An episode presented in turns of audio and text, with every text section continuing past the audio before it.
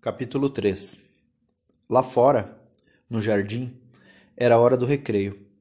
Nus, sob o suave calor do sol de junho, seiscentos ou setecentos meninos e meninas corriam sobre a grama, soltando gritos agudos, ou jogavam bola, ou se acocoravam silenciosamente em grupos de dois ou três entre os arbustos em flor. As rosas desabrochavam, Dois rouxinóis cantavam seu solilóquio nas ramagens. Um cuco emitia gritos dissonantes entre as tilhas. O ar era modorrento, com o murmúrio das abelhas e dos helicópteros. O diretor e seus alunos detiveram-se alguns momentos a observar uma partida de balatela centrífuga.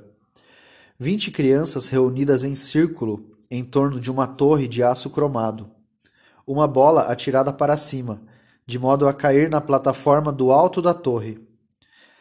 Precipitava-se no interior, batia sobre um disco em rotação rápida. Era projetada através de uma ou outra das numerosas aberturas existentes no envoltório cilíndrico e devia ser aparada. É estranho, comentou o diretor enquanto se afastavam.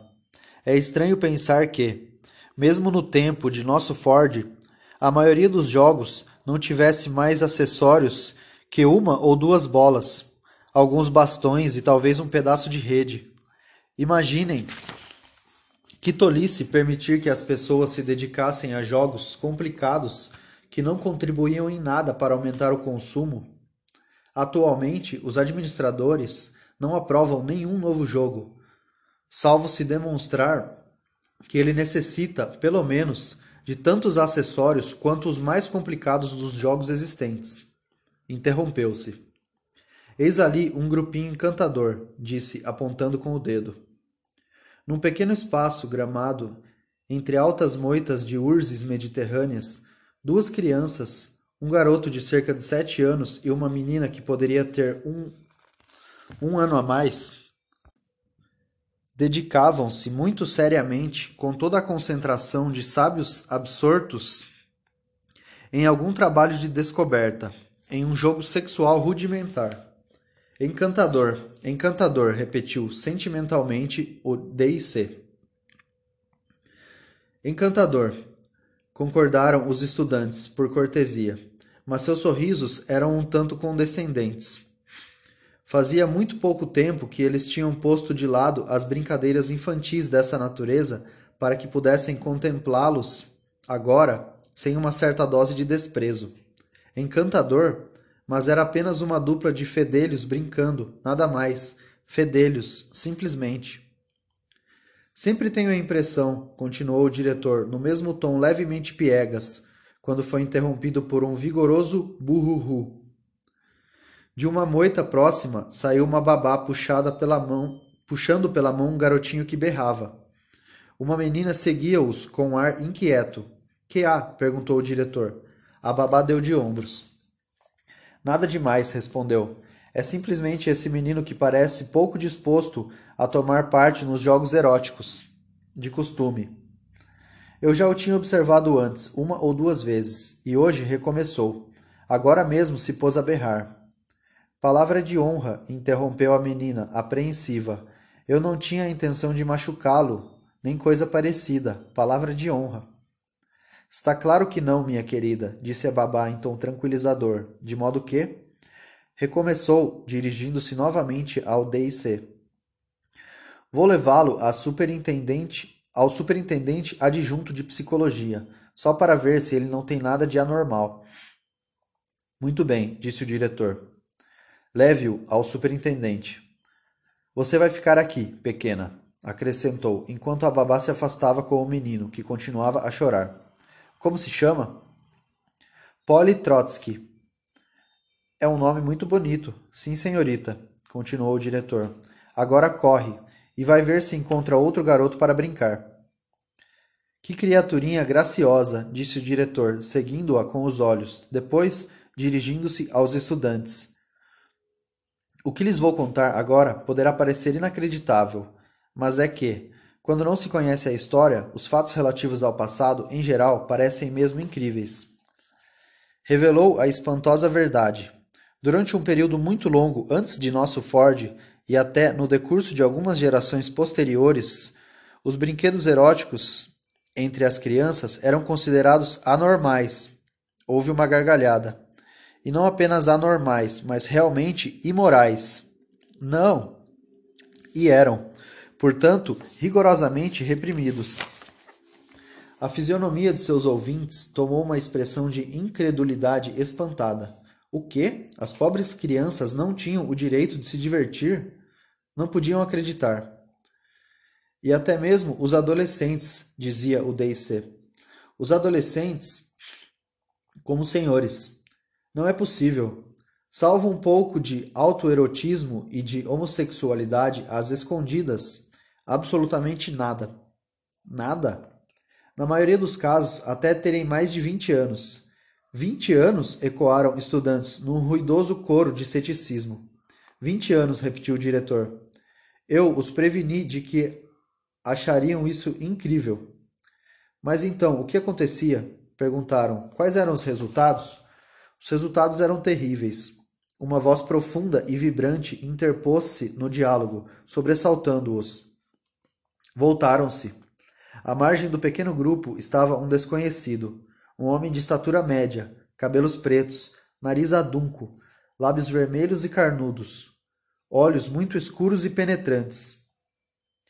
Terríveis, repetiu. O D.I.C. sentara-se naquele instante num dos bancos de aço forrados de borracha, convenientemente espalhados pelo jardim. Mas, ao ver o recém-chegado, levantou-se de um salto e precipitou-se para ele, as mãos estendidas, sorrindo efusivamente, com todos os dentes à mostra. Senhor administrador, que prazer inesperado! Rapazes, atenção! Eis o administrador. Eis sua Fordeza Mustafa Monde. Quatro, nas quatro mil salas do centro, os quatro mil relógios elétricos deram simultaneamente quatro horas. Vozes desencarnadas ressoaram, saindo dos pavilhões dos alto-falantes. Saída para a turma principal do dia, a segunda turma ao trabalho, saída para a turma principal do. No elevador, em que subiam para o vestiário, Henry Foster e o diretor adjunto de predestinação deram as costas um tanto ostensivamente a Bernard Marx, do gabinete de psicologia. Desviavam-se daquela reputação desagradável. O ruído leve das máquinas agitava ainda o ar rubro do depósito dos embriões. As turmas podiam ir e vir, uma face arroxeada a substituir a outra majestosamente e sem cessar. As esteiras continuavam avançando pouco a pouco com a sua carga de futuros homens e mulheres. Lenina Crown dirigiu-se a passos rápidos para a porta. Sua fordeza Mustafa Monde. Os olhos dos estudantes que o saudaram quase saltavam das órbitas. Mustafa Monde, o administrador residente da Europa Ocidental um dos doze administradores mundiais, um dos dez, e ele sentara-se no banco com o Dick. Ia ficar ali, sim, ficar e falar com eles, até o saber ia chegar a eles diretamente da fonte, diretamente da boca do próprio Ford. Duas crianças tostadas como camarões saíram de uma moita próxima. Contemplaram-nos um instante com os olhos arregalados de admiração. Depois voltaram a seus brinquedos entre a folhagem. Lembrem-se todos, disse o administrador com sua voz forte e profunda. Lembram-se todos, suponho, daquelas belas e inspiradas palavras de nosso Ford. A história é uma farsa. A história, repetiu pausadamente, é uma farsa.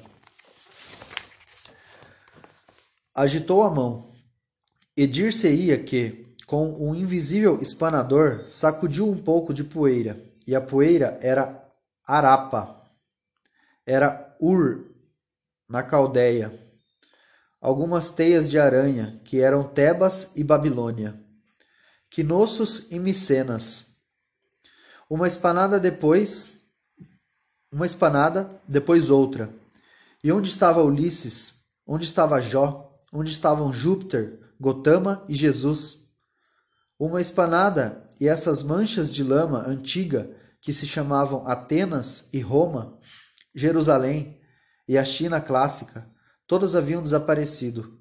Uma espanada e o lugar onde era a Itália ficou vazio. Uma espanada, desaparecidas as catedrais. Uma espanada, mais uma, aniquilados o rei Lear e os pensamentos de Pascal. Uma espanada, desaparecida a paixão. Outra, morto o requiem. Mais outra, acabada a sinfonia. Mais outra. Você vai ao cinema sensível hoje à noite, Henry? perguntou o predestinador adjunto. Ouvi dizer que o novo filme do Alhambra é magnífico. Há uma cena de amor sobre um tapete de pele de urso. Dizem que é maravilhosa. Cada um dos pelos do urso é reproduzido. Os efeitos táteis mais surpreendentes. É por isso que não lhes ensinam história, dizia o administrador. Mas agora é chegado o momento. O Dick olhou, nervoso. Corriam rumores estranhos acerca dos velhos livros proibidos, ocultos num cofre do gabinete do administrador. Bíblias, poesia. Só mesmo Ford sabia o que. Mustafa Monde interceptou seu olhar preocupado e as comissuras de seus lábios vermelhos contraíram-se, ironicamente. Tranquilize-se, diretor, disse em leve tom jocoso. Não vou corrompê-los. O Dick ficou tremendamente encabulado. Aqueles que se sentem desprezados fazem bem em ostentar um ar de desprezo. O sorriso que aflorou no rosto de Bernard Marx era desdenhoso. Cada um dos pelos do urso, na verdade. Certamente não deixarei de ir, disse Henry Foster. Mustafa Monde inclinou-se para a frente. Brandiu diante deles seu dedo indicador. Procurem compreender, disse, e sua voz causou-lhes um frêmito estranho na região do diafragma. Procurem compreender o que significava ter uma mãe vivípera. Novamente aquela palavra obscena, mas, dessa vez, nenhum deles pensou em sorrir. Procurem imaginar o que significava viver no seio da família, eles tentaram imaginar, mas, evidentemente, sem nenhum êxito. E sabem o que era um lar? Menearam a cabeça. Deixando a penumbra vermelha do subsolo, Lenina Crown bruscamente subiu 17 andares. Virou à direita ao sair do elevador. Meteu-se por um corredor comprido e, abrindo uma porta assinalada, vestiário das moças, mergulhou num, cas, num caos atordoante de braços, bustos e lingeries. Torrentes de água quente enchiam sem banheiras, respingavam ou escoavam delas com um gorgolejar ruidoso. Roncando e sibilando, oitenta aparelhos de massagem a vibrovácuo sacudiam e sugavam simultaneamente a carne firme e tostada de oitenta soberbos espécimes femininos. Todos falavam a plenos pulmões. Uma máquina de música sintética trinava um solo de super trombone de pistão. Olá, Fanny, disse Lenina à moça que tinha o cabide e o armário junto aos dela. Fanny trabalhava na sala de enfrascamento, e seu sobrenome era igualmente Crown. Mas, como os dois bilhões de habitantes não tinham, entre si, mais de dois mil sobrenomes, nada havia de particularmente curioso nessa coincidência. Lenina, Lenina puxou seus zíperes para baixo, o da túnica para baixo, com um gesto de ambas as mãos. Os dois que sustinham as calças para baixo, ainda uma vez a fim de desprender as roupas íntimas. Conservando os sapatos e as meias, dirigiu-se para as salas de banho. O lar. O lar. Algumas peças exíguas, onde se apinhavam de maneira sufocante um homem, uma mulher, periodicamente prolífica, um bando de meninos e meninas de todas as idades. Falta de ar, falta de espaço, uma prisão insuficientemente esterilizada. A obscuridade, a doença, os odores. A evocação feita pelo administrador era tão vívida que um dos rapazes, mais sensível que os outros, só com a descrição empalideceu e esteve a ponto de vomitar. Lenina saiu do banho, secou-se com a toalha, pegou um longo tubo flexível ligado à parede, dirigiu-o contra o peito como se quisesse suicidar-se e apertou o gatilho. Uma onda de ar quente empoou-a de talco finíssimo. Havia uma variedade de oito diferentes perfumes e águas de colônia em pequenas torneiras acima do lavatório. Abriu a torneira a contar da esquerda. Abriu a terceira a contar da esquerda. Impregnou-se de chipre e, levando nas mãos as meias e os sapatos, saiu para ver se algum dos aparelhos de vibrovácuo estava desocupado. E o lar era sórdido, psíquica e fisicamente. Do ponto de vista psíquico, era uma toca de coelhos, um monturo, aquecidos pelos atritos da vida que nele se comprimia. Que intimidades sufocantes, que relacionamento perigoso, insensato, obsceno entre os membros do grupo familiar. Insanamente, a mãe cuidava de seus filhos seus filhos. Cuidava deles como uma gata cuida de seus filhotes, mas como uma gata que falasse, uma gata que soubesse dizer e repetir uma e muitas vezes: Meu filhinho, meu filhinho, e ainda: Meu filhinho, ó, ó, ao meu seio, as mãozinhas, a fome. Este prazer indescritivelmente doloroso, até que finalmente meu filhinho dorme, meu filhinho dorme com uma bolha de leite branco no canto da boca. Meu filhinho dorme. Sim, disse Mustafa Monde, meneando a cabeça. É natural que os senhores estremeçam. Com quem você vai sair esta noite? perguntou Lenina, voltando da vibromassagem com uma pérola iluminada por dentro. Como uma pérola iluminada por dentro, rosada e brilhante. Com ninguém. Lenina ergueu as sobrancelhas, surpresa. Já faz algum tempo que não venho me sentindo bem, explicou Fanny. O Dr. Wells me aconselhou a tomar um sucedâneo de gravidez. Mas, querida, você tem apenas 19 anos de idade. O primeiro sucedâneo de gravidez não é obrigatório senão aos 21 anos. Sei disso, querida, mas há pessoas que se sentem melhor começando mais cedo. O Dr. Wells me disse que, as morenas de quadris largos, como eu, deveriam tomar seu primeiro sucedâneo de gravidez aos 17 anos, de modo que, na realidade, eu estou atrasada há dois anos e não adiantada. Abriu a porta de seu pequeno armário e apontou para a fileira de caixas e vidros rotulados que se aliavam na prateleira de cima. Xarope de corpo amarelo. Lenina leu os nomes em voz alta. Ovarina garantida fresca não deve ser usada além da de 1 de agosto de 632 depois de Ford. Extrato de glã... glândula mamária. Tomar três vezes ao dia antes das refeições, com um pouco de água. Placentina, em injeções intravenosas de 5 cc de 3 em 3 dias. Ufa, fez Lenina, arrepiada. Como detesto injeções intravenosas. E você? Eu também mas quando elas fazem bem a gente. Fanny era uma jovem extremamente gentil. Nosso Ford, ou nosso Freud, como por alguma razão inescrutável preferia ser chamado sempre que tratava de assuntos psicológicos, nosso Freud foi o primeiro a revelar os perigos espantosos da vida familiar. O mundo estava cheio de pais e, em consequência, cheio de aflição, cheio de mães e, portanto, cheio de toda espécie de perversões, desde o sadismo até a castidade, cheio de irmãos e irmãs, de tios e tias, cheio de loucura e suicídio. Entretanto, entre os selvagens de Samoa, em certas ilhas ao largo da costa da Nova Guiné,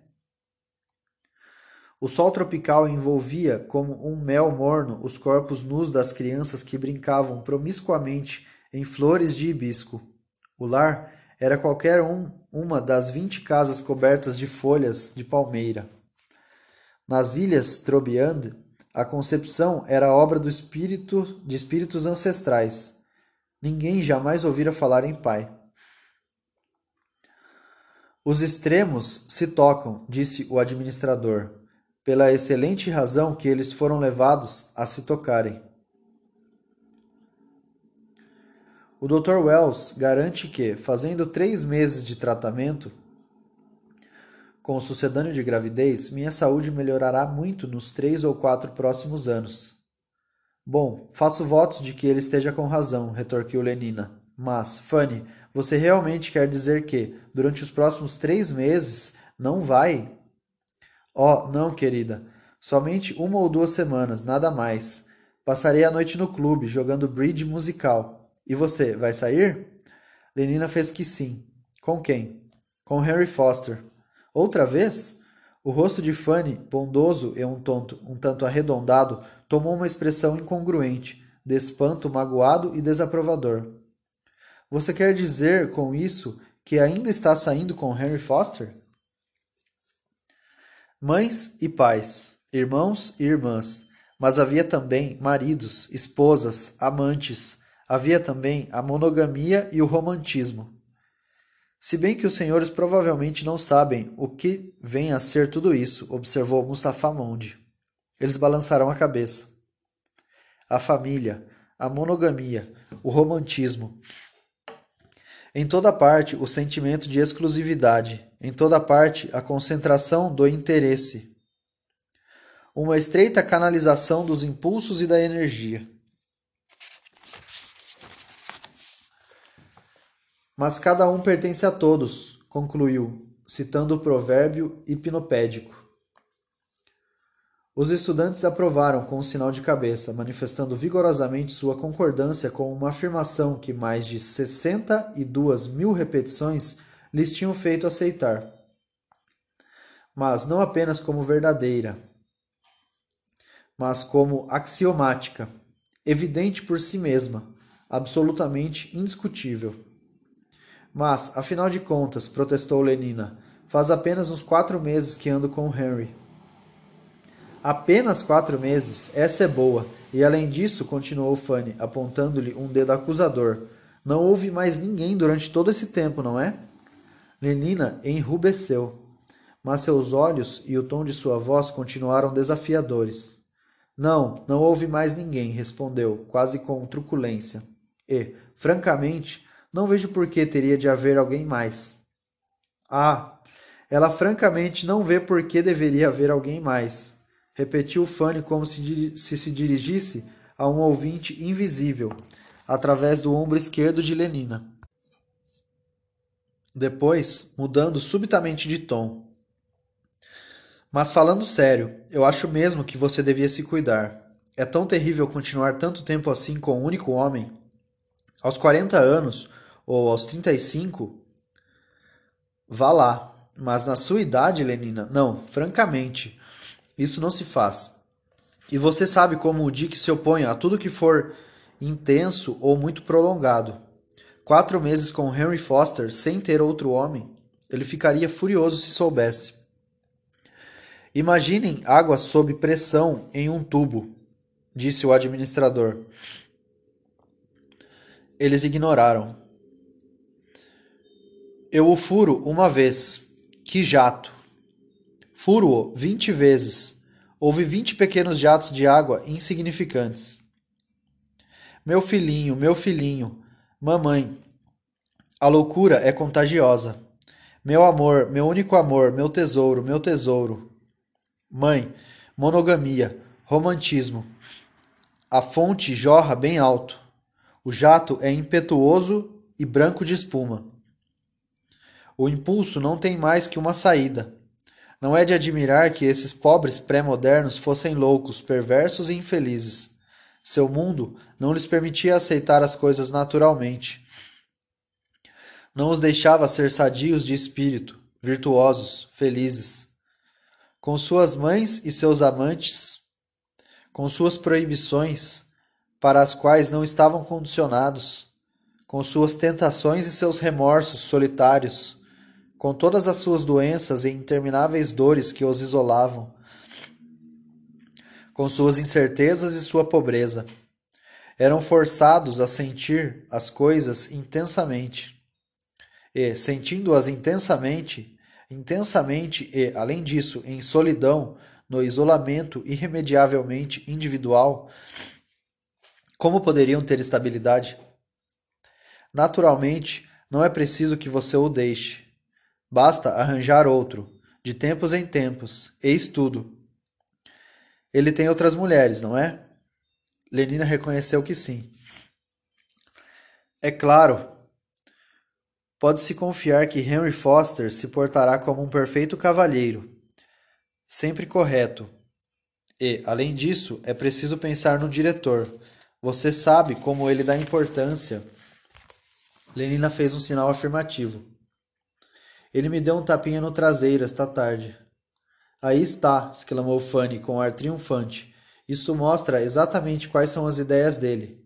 O mais estrito respeito pelas convenções. Estabilidade, disse o administrador. Estabilidade. Não há civilização sem estabilidade social. Não há estabilidade social sem estabilidade individual. Sua voz soava como uma trombeta. Ouvindo-o, eles se sentiram maiores, mais confortáveis. A máquina gira, gira e deve continuar girando, para sempre. Seria a morte se ela parasse. Havia um bilhão raspando a crosta da terra. As engrenagens começaram a girar. Ao cabo de 150 anos, eram 2 bilhões. Cessar de todas as engrenagens, decorridas 150 semanas, havia novamente apenas um bilhão. Milhões de homens e mulheres morreram de fome. As rodas da máquina têm de girar constantemente, mas não podem fazê-lo se não houver quem cuide delas. É preciso que haja homens para cuidar delas, homens tão constantes como as rodas nos seus eixos. Homens sãos de espírito, obedientes, satisfeitos em sua estabilidade. Gritando: Meu filhinho, minha mãe, meu tudo, meu único amor, gemendo: Meu pecado, meu Deus terrível, urrando de dor, delirando de febre, lamentando a velhice e a pobreza, como poderiam cuidar das engrenagens? E se não pudessem cuidar das engrenagens, seria difícil enterrar ou cremar os cadáveres de milhões de homens e mulheres. Afinal de contas, o tom de voz de Fanny era persuasivo. Não há nada de doloroso ou desagradável em ter um ou dois homens além de Henry, e, nessas condições, você devia realmente ser um pouco mais promíscua. Estabilidade, insistiu o administrador. Estabilidade. A necessidade fundamental e definitiva. Daí, tudo isto. Com um gesto da mão, indicou os jardins, o enorme edifício do centro de condicionamento, as crianças nuas escondidas entre as moitas ou correndo pelo gramado. Lenina meneou a cabeça. Não sei porquê, disse pensativa mas já faz algum tempo que não me sinto muito inclinada à promiscuidade. Há ocasiões em que isso acontece. Você nunca sentiu a mesma coisa, Fanny? A outra inclinou a cabeça num gesto de simpatia e compreensão. Mas é preciso fazer o esforço necessário, disse em tom sentencioso. É preciso portar-se convenientemente. Afinal, cada um pertence a todos. Sim, cada um pertence a todos. Lenina repetiu lentamente a fórmula e, Suspirando, calou-se um momento. Depois, tomando a mão de Fanny e apertando-a de leve. Você tem razão, Fanny. Como sempre, farei o esforço necessário. Reprimido, o impulso transborda, e a inundação é sentimento. A inundação é paixão. A inundação é loucura. Até tudo depende da força da corrente, da altura e da resistência do dique. O curso de água não contido flui tranquilamente pelos canais que lhe foram destinados, rumo a uma calma euforia. O embrião tem fome, dia após dia. A bomba do pseudo-sangue faz, sem parar, suas 800 voltas por minuto. O bebê decantado berra. Imediatamente, uma enfermeira chega com uma mamadeira de secreção externa. O sentimento está à espreita nesse intervalo de tempo entre o desejo e sua satisfação. Reduza-se esse intervalo. Derrubem-se todos os, esses velhos diques inúteis. Felizes jovens, disse o administrador, nenhum trabalho foi poupado para lhes tornar a vida emocionalmente fácil. Para os preservar, tanto quanto possível, até mesmo de ter emoções. Ford está no seu calhambeque, murmurou o diretor. Tudo vai bem pelo mundo.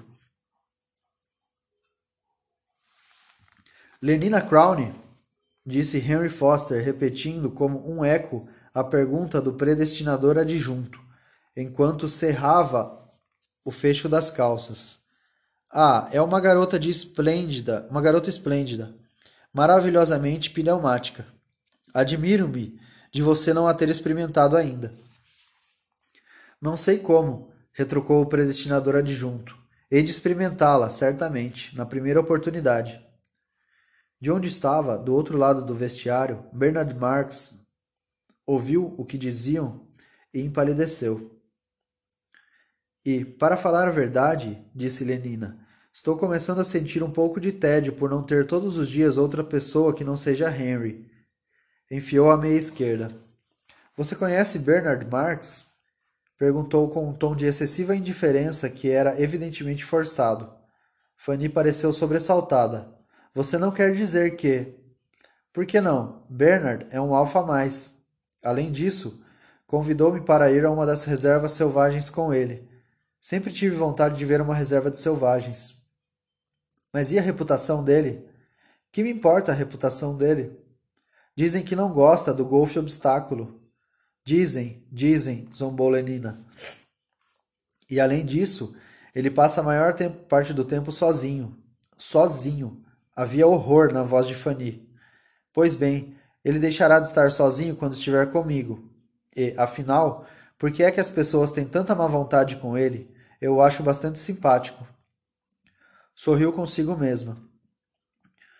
Como ele se mostrara ridiculamente tímido, quase assustado, como se ela fosse um administrador mundial e ele um gama menos, daqueles que cuidavam das máquinas. Considerem a sua própria existência disse Mustafa Monge. Alguns dos senhores já encontrou um obstáculo intransponível? A pergunta recebeu como resposta um silêncio negativo. Algum dos senhores já foi obrigado a sofrer um longo intervalo de tempo entre a consciência de um desejo e a sua satisfação? Bom, eu. começou um dos rapazes, depois hesitou. Fale, disse o Dick. Não faça a sua fordeza esperar. Uma vez tive de esperar quase quatro semanas até que uma moça me deixasse possuí-la. E o senhor sofreu, em consequência, uma forte emoção? Foi horrível. Horrível, justamente, concordou o administrador. Nossos antepassados eram tão tolos e tinham a visão tão limitada que, quando apareceram os primeiros reformadores propondo libertá-los de tão horríveis emoções, nem quiseram saber disso. Falam nela como se fosse um pedaço de carne. Bernard rangeu os dentes. Experimentá-la assim ou assado, como se fosse carne de ovelha. Eles a rebaixam à categoria de um pedaço de carne de ovelha. Ela me disse que ia pensar, que me daria uma resposta essa semana. Oh, Ford, Ford, Ford. Ela gostaria de ir lá e esmurrá-lo. Ele gostaria de ir lá e esmurrá-los. Com força. Muita e muitas vezes. Sim, eu aconselho você a experimentá-la, dizia Henry Foster. Tomem o caso da ectogênese. Fitzner e Kawaguchi haviam elaborado a técnica completa, mas os governos dignaram-se a lançar para ela um olhar sequer? Não, havia uma coisa chamada cristianismo. Era preciso que as mulheres continuassem a ser vivíperas. Ele é tão feio, objetou Fanny, mas eu até gosto da aparência dele. E além disso, tão pequeno. Fanny fez uma careta. A baixa estatura era uma coisa tão horrível e típica das castas inferiores. Pois eu acho isso encantador, retrucou Lenina. A gente tem vontade de acariciá-lo, você sabe, como um gato. Fanny escandalizou-se. Dizem que alguém se enganou quando ele ainda estava no bocal. Pensaram que fosse um gama e puseram álcool no seu pseudo-sangue. É por isso que é tão franzino. Que absurdo! Lenina ficou indignada. O ensino pelo sono chegou a ser proibido na Inglaterra.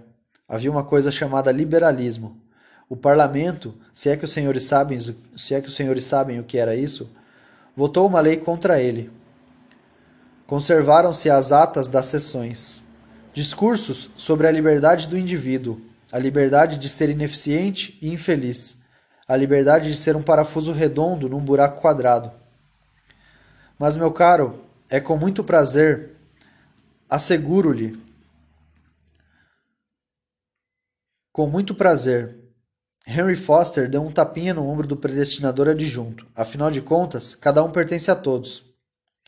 Sem repetições, três noites por semana, durante quatro anos, pensou Bernard Marx, que era especialista em hipnopedia. Sessenta e duas mil repetições fazem uma verdade, imbecis.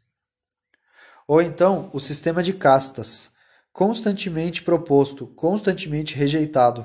Havia uma coisa chamada democracia, como se os homens fossem mais do que físico-quimicamente iguais. Bom, o que posso dizer é que vou aceitar o convite dele. Bernard os odiava, mas eles eram dois, eram grandes, eram fortes. A Guerra dos Nove Anos começou em 141 depois de Ford. Mesmo que fosse verdade essa história de álcool no pseudo-sangue dele, o fosgênio, a cloropricrina, o iodacetato de etila, o difenil cianarcina, o cloroformiato de triclormetila, o sulfeto de dicloretila, sem falar no ácido cianídrico. Coisa que eu simplesmente não acredito, disse Lenina, em conclusão. Os ruídos de 14 mil aviões avançando em formação de batalha. Mas Kurfürstendamm e, na oitava circunscrição de Paris, a explosão das bombas de antraz fez apenas um pouco mais de barulho que o estouro de um saco de papel. Porque tenho muita vontade de ver uma reserva de selvagens.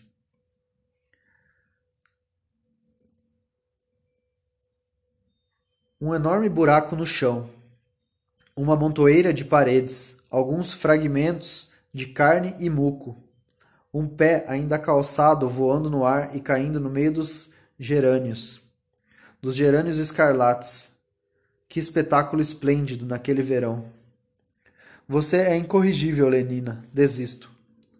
A técnica russa para contaminar o abastecimento de água era particularmente engenhosa. Dando-se as costas, Fanny e Lenina continuaram a trocar de roupa em silêncio. A Guerra dos Nove Anos, o grande colapso econômico, era preciso escolher entre a administração mundial e a destruição, entre a estabilidade e. Fanny Crown também é uma boa garota, disse o predestinador adjunto. Nos berçários, a lição de consciência de classe elementar havia terminado. As vozes adaptavam a futura procura à futura oferta industrial. Como eu adoro andar de avião, murmuravam. Como eu adoro andar de avião. Como eu adoro ter roupas novas. Como eu adoro. O liberalismo, naturalmente, morreu de antraz mas, De qualquer forma, nada se podia realizar pela violência. E está longe de ser tão pneumática quanto Lenina. Oh, muito longe. Mas as roupas velhas são horríveis, continuava o murmúrio infatigável. Nós sempre jogamos fora as roupas velhas, mas vale dar fim que conservar, mas vale dar fim. Governar é deliberar e não atacar. Governa-se com o cérebro e com as nádegas, nunca com os punhos. Por exemplo, houve o regime do consumo obrigatório. Bem, estou pronta, disse Lenina, mas Fanny continuava muda, de costas para ela. Vamos fazer as pazes, Fanny, querida. Cada homem, cada mulher, cada criança tinha a obrigação de consumir tanto por ano, em favor da indústria. O único resultado? Mais vale dar fim que consertar. Quanto mais se remenda, menos se aproveita. Quanto mais se remenda. Qualquer dia desses, disse Fanny com sombria ênfase, você ainda vai se meter em maus lençóis. A objeção de consciência em enorme escala, tudo para não consumir, a volta à natureza. Como eu adoro andar de avião, como eu adoro andar de avião. A volta à cultura, isso mesmo, à cultura, não se pode consumir muita coisa se fica sentado lendo livros. Estou bem assim? perguntou Lenina. Sua blusa era de tecido de acetato verde garrafa, com pele de viscose verde nos punhos e na gola. Oitocentos adeptos da vida simples foram ceifados pelas metralhadoras em Golders Green. Mais vale dar fim que consertar, mais vale dar fim que consertar. Um short de veludo cotelê verde e meias brancas de lã de viscose, dobrados logo abaixo do joelho. Depois houve o célebre, célebre massacre do Museu Britânico. Dois mil entusiastas da cultura envenenados com sulfeto de, de dicloretila. Um boné de jockey verde e branco protegia os olhos de Lenina. Seus sapatos eram de um verde vivo e muito lustrosos. No fim, disse Mustafa Monde, os administradores compreenderam a ineficácia da violência. Os métodos mais lentos, porém infinitamente mais seguros, da ectogênese, do condicionamento neopavloviano e da hipnopedia e na cintura ela trazia uma cartucheira verde de pseudo-marroquim com detalhes em prata, que continha, pois Lenina não era uma neutra, a provisão regulamentar de anticoncepcionais. Finalmente foram utilizadas as descobertas de Fitzner e Kawaguchi, uma propaganda intensiva contra a reprodução vivípara. Perfeita! exclamou Fanny com entusiasmo. Não podia resistir por muito tempo ao encanto de Lenina. E que cinto maltusiano adorável! Acompanhada de uma campanha contra o passado, do fechamento dos museus, da destruição dos monumentos históricos, que foram arrasados. Felizmente, a maioria já havia sido destruída durante a Guerra dos Nove Anos, da supressão dos livros publicados antes do ano 150 depois de Ford. Eu simplesmente preciso conseguir um igual, disse Fanny. Havia, por exemplo, umas coisas chamadas pirâmides. Minha velha cartucheira de couro negro envernizado e um homem chamado Shakespeare. Naturalmente, nunca ouviram falar dele. É simplesmente horrível aquela minha cartucheira. Tais são as vantagens de uma educação verdadeiramente científica. Quanto mais se remenda, menos se aproveita. Quanto mais se remenda, menos se aproveita. A introdução do primeiro modelo T de nosso Ford. Faz quase três meses que a tenho. Escolhida como data inicial da nova era. Mais vale dar fim que consertar. Mais vale dar fim que consertar. Como já lhes disse, havia uma coisa chamada cristianismo. Mais vale dar fim que consertar.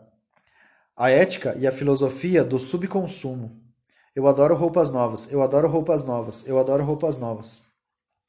Absolutamente essenciais quando havia subprodução, mas, na era das máquinas e da fixação do nitrogênio, um verdadeiro crime contra a sociedade. Foi presente de Henry Foster. Cortou-se a extremidade superior de todas as cruzes para delas se fazerem T. Havia também uma coisa chamada Deus. É de pseudo-marroquim legítimo. Agora temos o Estado Mundial e as comemorações do Dia de Ford, os cantos comunitários, os ofícios de solidariedade. Ford, como eu os odeio, pensava Bernard Marx. Havia uma coisa chamada céu. Entretanto, eles bebiam quantidade enorme de álcool. Tal como carne, como um pedaço de carne. Havia uma coisa chamada alma e uma coisa chamada imortalidade. Pergunte a Henry onde o comprou. Mas eles tomavam morfina e cocaína. É, o que é ainda pior, ela própria se considera uma carne. Dois mil farmacologistas e bioquímicos foram subvencionados pelo Estado no ano de 1178 depois de Ford. Ele está mesmo com um ar sombrio, disse o predestinador adjunto, apontando para Bernard Marx. Seis anos depois, era fabricado comercialmente a droga perfeita. Vamos mexer com ele. Eufórico, narcótico, agradavelmente alucinatório. Lúgubre, Marx, lúgubre. A palmada no ombro sobressaltou-o, fez com que erguesse os olhos. Era Henry Foster, aquele animal. Você precisa é de uma grama de soma todas as vantagens do cristianismo e do álcool, nenhum de seus inconvenientes. Ford, tenho vontade de matá-lo, mas limitou-se a dizer: Não, obrigado, e a afastar tudo de comprimidos que lhe, que lhe ofereciam. O tubo de comprimidos que lhe ofereciam. Podem proporcionar a si mesmos uma fuga da realidade sempre que desejarem e retornar a ela sem a menor dor de cabeça nem sombras de mitologia. Tome, insistiu Henry Foster. Tome. A estabilidade estava praticamente assegurada. Com um centímetro cúbico se curam dez sentimentos lúgubres, disse o predestinador adjunto, citando um aforismo comum da sabedoria hipnopédica. Faltava apenas vencer a velhice. Ora, não me amolem, gritou Bernard, Ford, Bernard Marx. Upa! Os hormônios gonodais, a transfusão de sangue jovem, os sais de magnésio. E lembre-se que uma grama vale mais que o hora que se clama. Os dois saíram rindo. Todos os estigmas fisiológicos da velhice foram suprimidos, e com eles, naturalmente. Não se esqueça de falar-lhe do cinto maltusiano, disse Fanny. Com eles, todas as peculiaridades mentais do velho, o caráter permanente, constante por toda a vida. Duas voltas de golfe, obstáculo, antes do anoitecer. Tenho de ir correndo. No trabalho, nas diversões, aos sessenta anos, nossas forças e nossos gostos são o que eram aos doze. Os velhos nos tristes dias de outrora, renunciavam, retiravam-se, dedicavam-se à religião, passavam o tempo lendo e pensando, pensando. Idiotas porcos, dizia Bernard Marx consigo mesmo, caminhando em direção ao elevador. Atualmente, tal é o progresso, os velhos trabalham, os velhos copulam, os velhos não têm um instante, um momento de ócio para furtar ao prazer, nem um minuto para se sentarem a pensar ou se, alguma vez por um acaso infeliz, um abismo de tempo se abrir na substância sólida de suas distrações, sempre haverá o soma, o delicioso soma, meio grama para um descanso de meio-dia, uma grama para um fim de semana. Dois gramas para uma excursão ao esplêndido Oriente, três para uma sombria eternidade na Lua, de onde, ao retornarem, se encontrarão na outra margem do abismo em segurança na terra firme das distrações e do trabalho cotidiano. Correndo de um cinema sensível a outro, de uma mulher pneumática a outra, de um campo de golfe eletromagnético a outro. Vá embora, menina, gritou o Dick, irritado. Vá, garoto. Não veem que sua fordeza está ocupado? Vão fazer noutro lugar os seus brinquedos eróticos. Pobres crianças, disse o administrador. Lenta, majestosamente, com um leve zumbido de máquinas, as esteiras avançavam à razão de 30 centímetros por hora. Na obscuridade vermelha cintilavam inúmeros rubis.